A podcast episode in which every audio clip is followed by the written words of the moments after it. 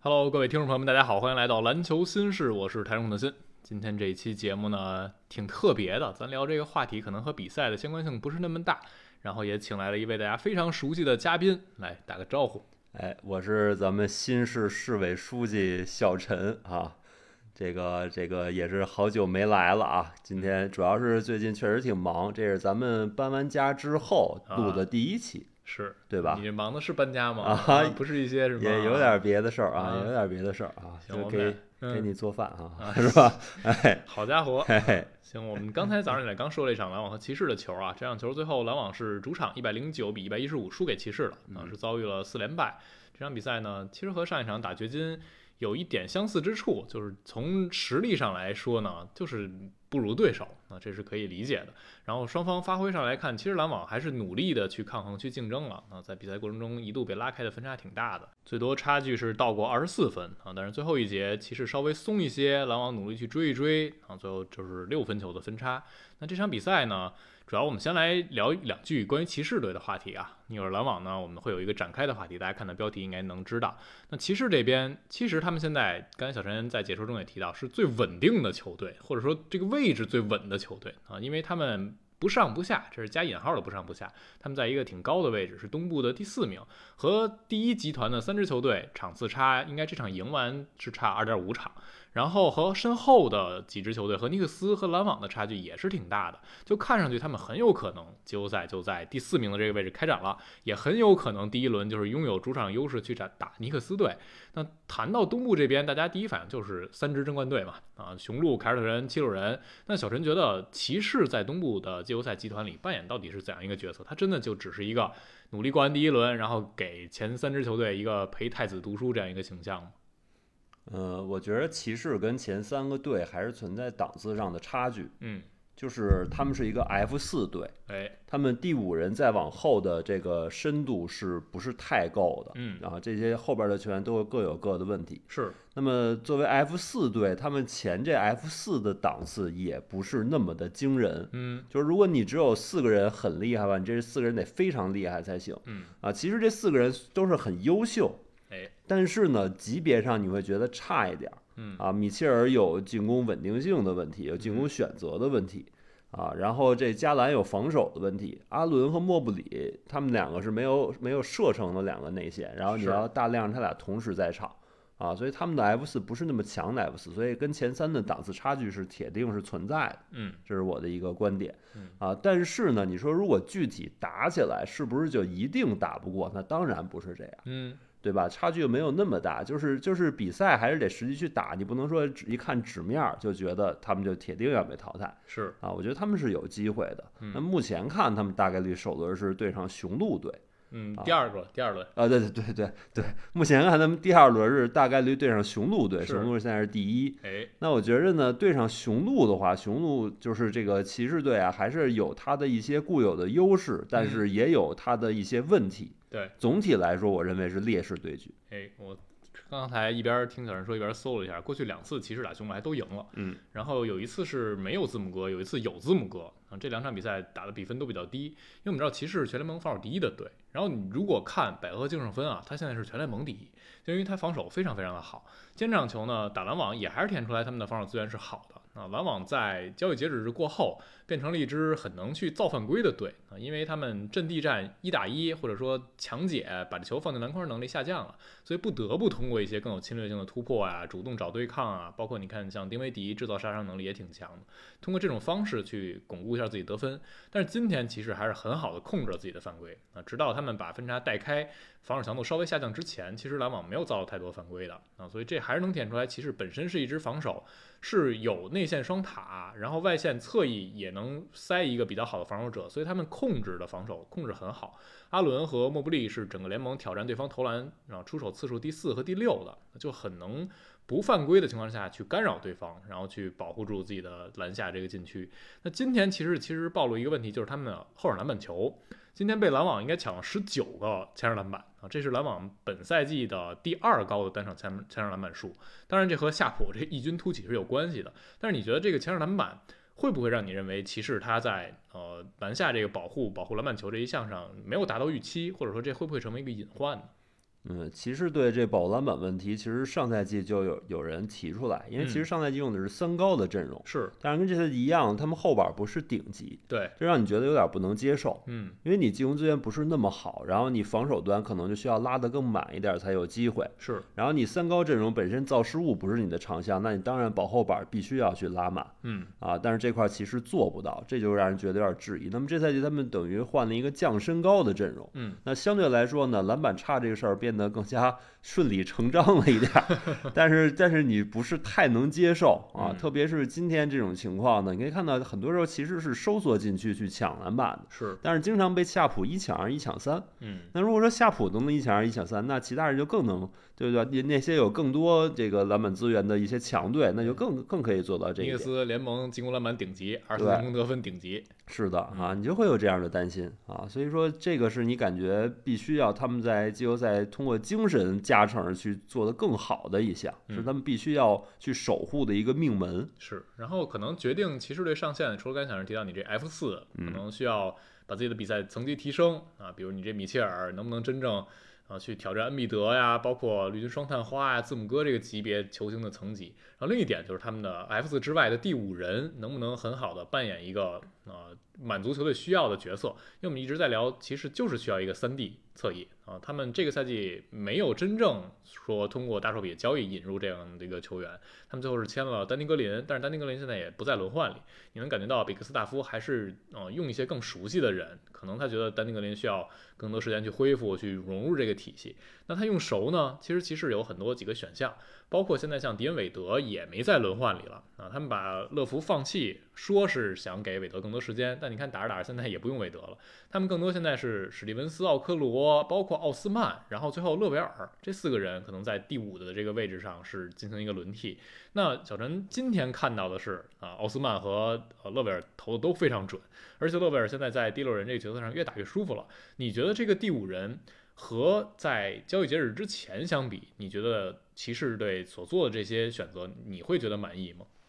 我觉得可以接受，嗯因为就是勒维尔确实是越投越准了，嗯然后奥斯曼呢本身他就是一个合格的射手，他是他并不是很铁的一个一个角色嗯啊，所以说骑士不愿意付出更大的代价去换，你觉得可以接受，但是会希望他更激进一点，比如说去换萨迪克贝，之前是传过绯闻的、是，啊，萨迪克贝的要价我们最后发现也不是那么的高。哎，啊，因为感觉是骑士可以接受的一个价格，然后他没有去做出这个激进操作，嗯啊，当然他要考虑到奥斯曼这个要后边要续约的这个薪资压力会不会过于大这样的问题是，啊，但是我觉着呢，就是起码你先做一个尝试，就好像就跟湖人换巴村一样，嗯湖人换巴村也面临一个续不续约的问题，到时候你可以再看嘛，对是，吧？不合适你可以不续，因为代价不会那么的大嗯啊，所以说就是我觉得有点遗憾啊嗯，，可以接受，但有点遗憾。行，那我们也其实，在直播中也聊到过，就是骑士并不是那么的着急，因为他们对这个核心四人框架是又年轻，然后有一些球员的合同年限是很稳的，对可能也就涉及米切尔一两年之后的一个续约谈判的问题， 对，所以啊他们可能不急于在这一年就和东部那三强去努力去拼一把。而且他们之前换米切尔、换勒维尔都是用了首轮签的，嗯所以说选秀权透支的可能也是有点严重，是啊，所以说就是可能需要稍微缓一缓，也可以理解。对，那需要一个长线观察了。对那我们把骑士聊到这儿，这期节目的主题来聊一个比较走心的话题，哎，因为我们刚才和小陈路上聊也说，最近这 NBA 这个流量队啊都不太给力啊。你看，像杜兰特又受伤了，然后詹姆斯也在伤着，你像勇东契奇士也在上啊，着，东契奇也伤着。对，勇士这边呢打客场又只赢了一火箭，哎啊，刚结束了十一连败。所以我们对今天聊一个不是那么流量大，但是挺走心的话题，也是嗯我最近挺想聊的一个话题，就是关于所谓的摆烂。啊，因为小陈我们知道啊，马刺博 主这个经验比较丰富，著名摆烂博主，哎，那篮网队这个赛季经历了一个巨大的过山车的起伏，那从一支争冠队一下就变成了啊，首先你没有超级球星了，嗯然后呢，看上去这个竞争力也就是在附加赛这个边缘徘徊的这样一支球队。那很多球迷，首先啊，多一走一大批球迷就走了，然后剩下的一些球迷呢，看篮网队也慢慢慢慢流露出一种情绪，就是一直输啊，这个队嗯不知道看些什么了。那小陈作为其实马刺队已经是这个状态几年了。哎，啊，那你觉得从马刺队也很巅峰的那个状态，到现在过去这几年进入了一个低谷，你觉得整个呃马刺的球迷他们的一个情况是怎么样？就有很多人会走吗？然后留下这些球迷他们是一个什么样的心态呢？啊，其实我觉得呢，球迷的流失是肯定存在的，嗯但是呢，马刺球迷啊，更多来自于这么多年的一个沉淀，嗯所以说对这个小波动呢，基本上还可以接受嗯啊。而且就是部分马刺球迷，他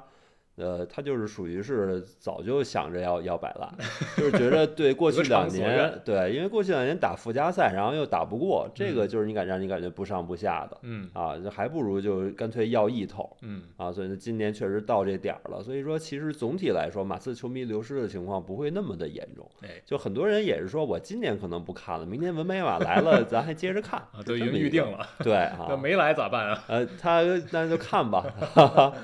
呃，那其实呃，你会不会觉得，当马刺队和从呃流量比较大，能够去有很强竞争力的那个时代，然后到现在过去这两三年下来，会不会整个球迷环境有一个变化吗？因为我很直观的感觉啊，嗯呃篮网队有杜欧，包括那会儿有哈登的时候，其实球迷的氛围是有一些对抗和激烈的，尤其比如说像哈登走了，嗯然后欧文去闹出一些场外风波的时候，嗯球迷环境很不友好，是天天在吵架，天天在撕。那你会觉得马刺经历了一个从原来那个呃挺受关注的过程，到过去两年比较低迷过程，球迷会变得这个群体会嗯理性一些吗？或者说剩下的这些球迷会不会更理智的那种？呃，其实我觉得也不会。也不会，对，嗯呃，我觉得这个事儿是是一个恒定的，就是流量队就一定会撕。是，你比如湖人队，有人说威少不行，有人说浓眉不行，有人嗯说詹姆斯不行。嗯，对吧？这是常态啊。然后像是这个勇士队，像输球可能就最更多是骂科尔，嗯然后有人骂普尔的，嗯，啊对吧？都会有这样的情况。我觉得流量大了之后，撕的就会更多一些。是，，那现在马刺队的情况呢，其实也存在。就前两天我看到论坛上有一个球迷 烤鸡那个是吗？啊对对我昨天对刷微博才看见啊你发那条，对，就是就是我后来跟其，因为我在逛论坛非常少了啊，但是嗯我跟其他球迷了解一下这个人的情况。嗯他是从去年就开始黑瓦塞尔，啊，就是就是属于是 KJ 脑残铁粉粉，对，就是只能看 KJ 好，见不得其他年轻人好。嗯所以说，就这样的人，他是总是会存在的嗯啊，他他总是有他发挥的空间。你是流量队也好，你是非流量队也好，就是这种球迷都会有。嗯，那说明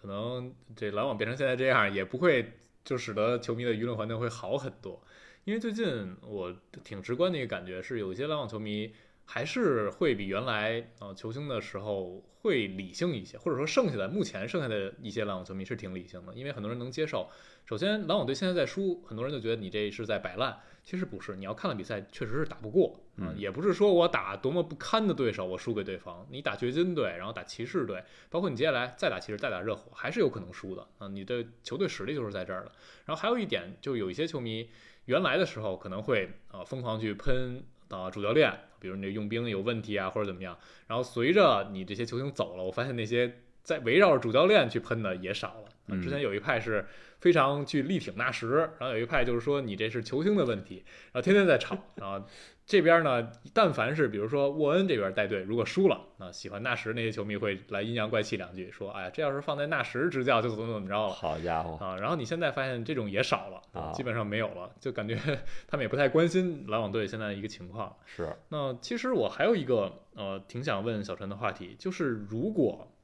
现在马刺队是这样，那等到比如文班亚马来了，可能会有很多不是马刺的球迷，他就是奔着文班亚马来的，去看热闹来的。那那个时候，可能整个球迷的环境还会发生一个改变，那样你会觉得，嗯、你在这个位置上会有一些嗯需要做的调整或者怎么样的变化？我觉得我没什么可调整。嗯，就是就像我刚才说的，就是同样一个队总会内部有矛盾，然后包括像之前喷喷波维奇的球迷也遇到过很多，是，包括之前喷烤鸡不防守的球迷嗯也有这样的，就是各种各样的球迷都有。嗯所以我觉得再加一个新人也没有本质上的区别嗯啊，就总会有这样的问题。而且马刺总体来说还算是一个就是球迷群体相对比较团结的，就队迷比较多的这种这种队了。嗯啊，就就就是这种已经算是很少了，所以我觉得就是说不会有太本质的变化。对，就听你说，我还是觉得有有点感慨，因为马刺这队还是挺特别的。嗯，首先，他是这么多年在呃，他强大的时候，这个周期是非常长的，嗯而且经历了一些很多的决策权，甚至是一些核心球员的转变。呃，邓肯这一点当然很稳，然后波波维奇也很稳，所以导致这支球队或者说铸就了这支球队，它的文化和很多球队是不一样的。然后你就想，呃，篮网这样的队呢，它一开始本来可能希望去打造这样一种文化，但是当啊杜兰特、欧文摆在你面前的时候，你不可能不要他。对然后当哈登摆上货架的时候，你又有杜欧，你也不可能忍得住去不出手。那事后来看，这些运作肯定是值得商榷的。但是在那个节点，我觉得啊，恐怕没有任何一个经理人能够做出一个、呃、对我不要他们的这样的决定。肯定的，所以现在呢，对于篮网而言，呃，你有可能需要一个很漫长的过程才能打造所谓的文化啊、你现在没有一些球队的球迷是很正常的，包括我看到美国那边有很多布鲁克林的所谓的自媒体或者那些博主，他们也在啊、呃不满意，说球队啊，你毁掉这支球队啊，你的管理层、老板毁掉这支球队。但其实是因为杜欧加上哈登给这支球队过去三年带来的这个幻想或者期待值太高了啊！你再往回倒的时候，篮网那一年他就是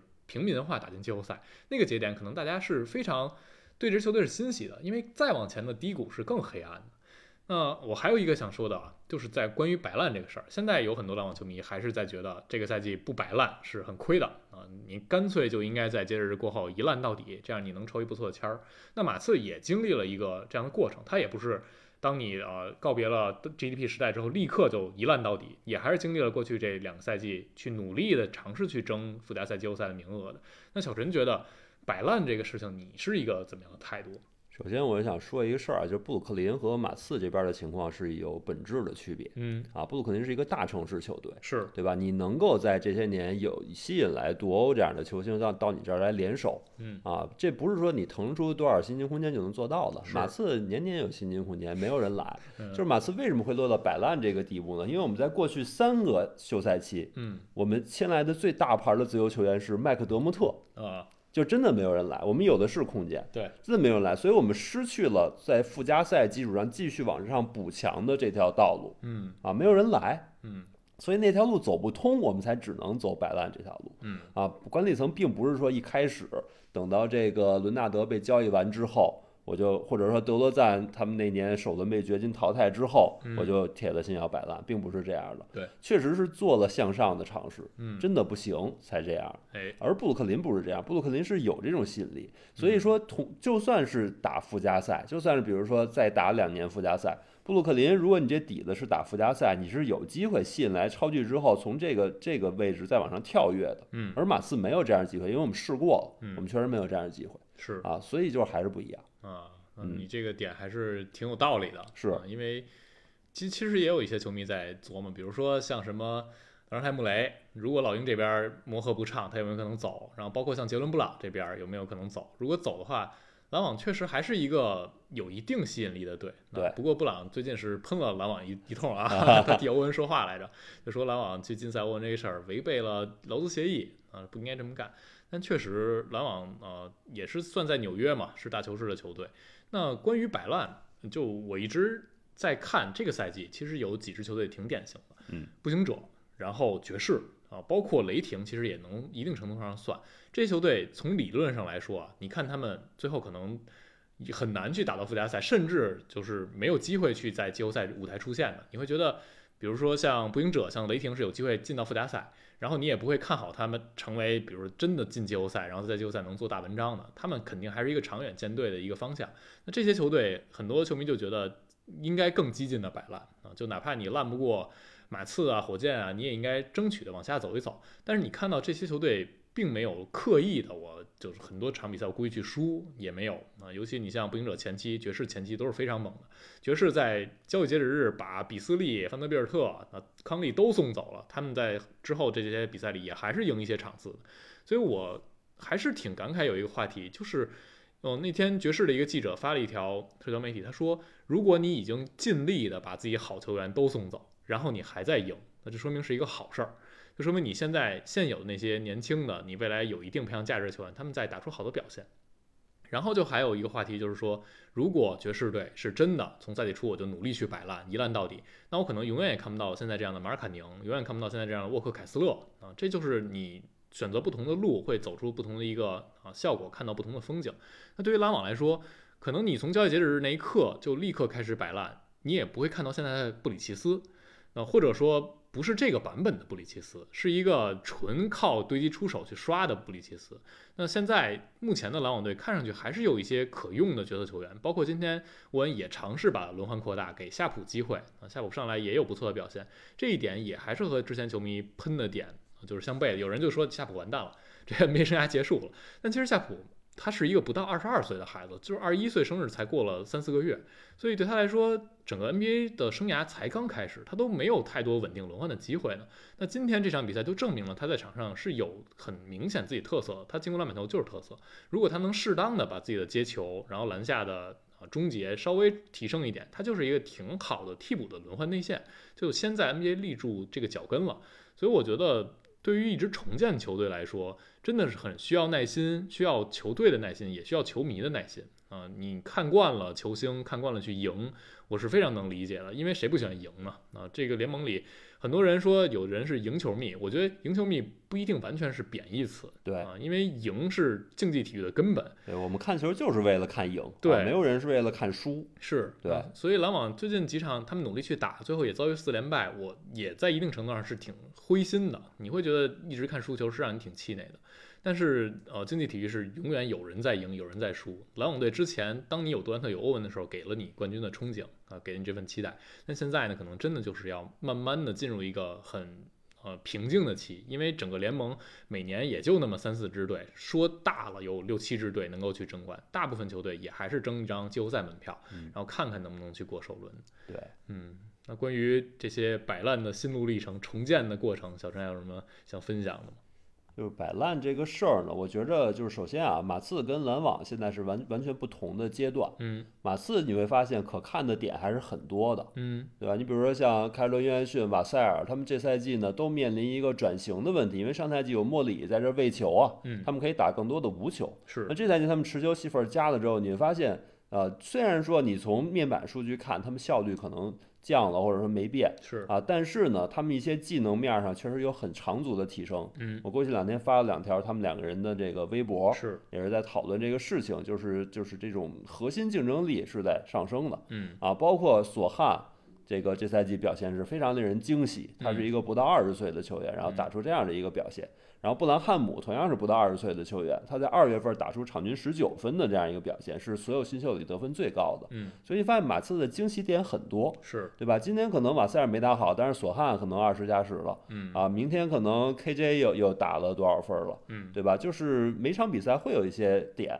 啊，然后你赛季初你就想好了，这赛季反正我也赢不了，把这个胜负抛到一边儿，嗯，然后你再去看每个球员的成长， 你会发现基本上大部分场次你是能找到可看的点嗯，啊，这就不会觉得无聊。那篮网这块儿呢，就很多没有没有这种很多新球员的这种爆点在。嗯，对吧？丁威迪以前就是这样，现在是还差不多，对吧？也芬就是一尼，大乔， 呃，对，就是一个大乔哎啊，大乔光这一个爆点的话，你就会觉得有点不够，因为他不是每场都能打得很好，对对吧？所以就是说，还是缺乏一个这种很多点的这种这种看点的支撑，嗯啊而且他也还是一个断崖式的翻篇儿，嗯啊因为你本来前半个赛季是那样，后半个赛季是这样，对，你对球队来说，他们调整都需要一个空间，他们都得想，我得先试谁，没错为，什么把这四个人都放进先发？就我得先试试这行不行？那就你就没有时间说，我首先我没有那么多啊、呃顺位高一些的首轮秀值得去培养的，嗯啊，其次呢，你这些人到底应该哪些是你的长期的一块儿，还是短期的？我要把它成变成一个交易筹码去兑出去，这对些都还是需要对观察的。对，是这样。篮网要看的东西很多，嗯，而且就像你说的，从大目标上来说，篮网也没有定下来。是，他不是说我就死摆烂的，不是像马刺一样，马刺从赛季初大家所有马刺球迷都知道，我们就要死摆烂嗯啊，就是篮网是说他现在还要有一个要要不要保附加赛前六的这么一个问题是，啊，对吧？就是所以说他还是有目标的，有目标之后，然后又达不到，这就会让你产生一种失落感。嗯而马刺就没有这问题，反正我就是输就完了。是，所以说篮网和马刺就是有很多很多的不同吧，就是不同阶段的球队。嗯啊，我觉得你刚才有一点说的很到位，就是篮网现在要看的是他怎么处理这些球员，这才是最重要。我觉得比战绩重要。因为是，说句实在话，你你进了前六，我觉得挺难的啊。嗯如果说你进了打一轮儿，这从球队长期来讲也没有太大的收益。对，可能今年你多卖一轮儿票，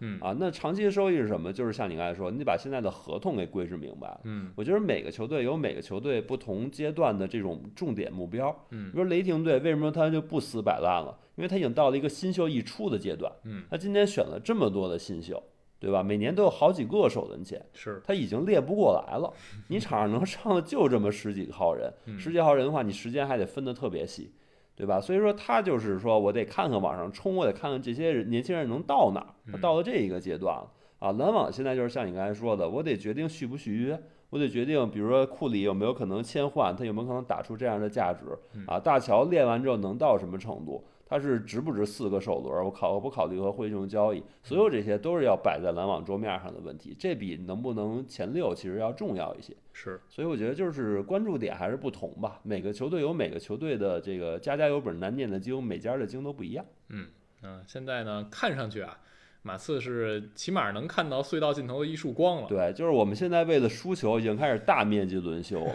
就是我们前一阵儿就是干出什么事儿呢？就是背靠背，今天上这仨，明天上那仨，嗯是就是两套不同的阵容。对，啊，这现在估计还这么干，因为今天柯林斯、KJ 什么都没打，嗯然后明天打雄鹿再上这波人，然后今天打这些人，什么布兰汉姆、琼斯再歇，估是，计又是这么干。嗯，啊，就是就是什么意思呢？如果全上就不一定能输，啊，你看对吧？你看很包有信括心。对啊，因为上一场我们是落半场落后老鹰二十二分，嗯然后第三节他们又进一球落后，也是最多落后二十四分，跟你们是今天一样，嗯，也是第三节最多落后二十四分，哎，但是我们就逆转了。嗯就是全上我们就不一定会输了，包括打这种附加赛区间球队，我们不一定会输了嗯啊，所以我们要轮休的特别特别绝才行。嗯啊，那马刺太厉害了。嗨，太厉害倒也不至于，就是嗯说让你觉得这队还是有奔头。是啊，可能对于篮网球迷来说，刚刚经历这个转型会比较阵痛，然后这个赛季呢，也会对球迷来说、对球队来说都会比较挣扎。那可能这一年就是这样了啊，也比较考验球迷们的耐心。如果真的有耐心能够陪伴篮网队的呢，就希望这支球队在长远的未来能够给予这些球迷去回报吧。那我觉得这是一个长线的一个过程。好，今天我们就聊到这儿。啊这期话题可能没有那么的有流量啊，但是也聊了一些我们挺想聊的事儿啊，给大家做一些小的分享。那我们就下期节目再见啦，拜拜。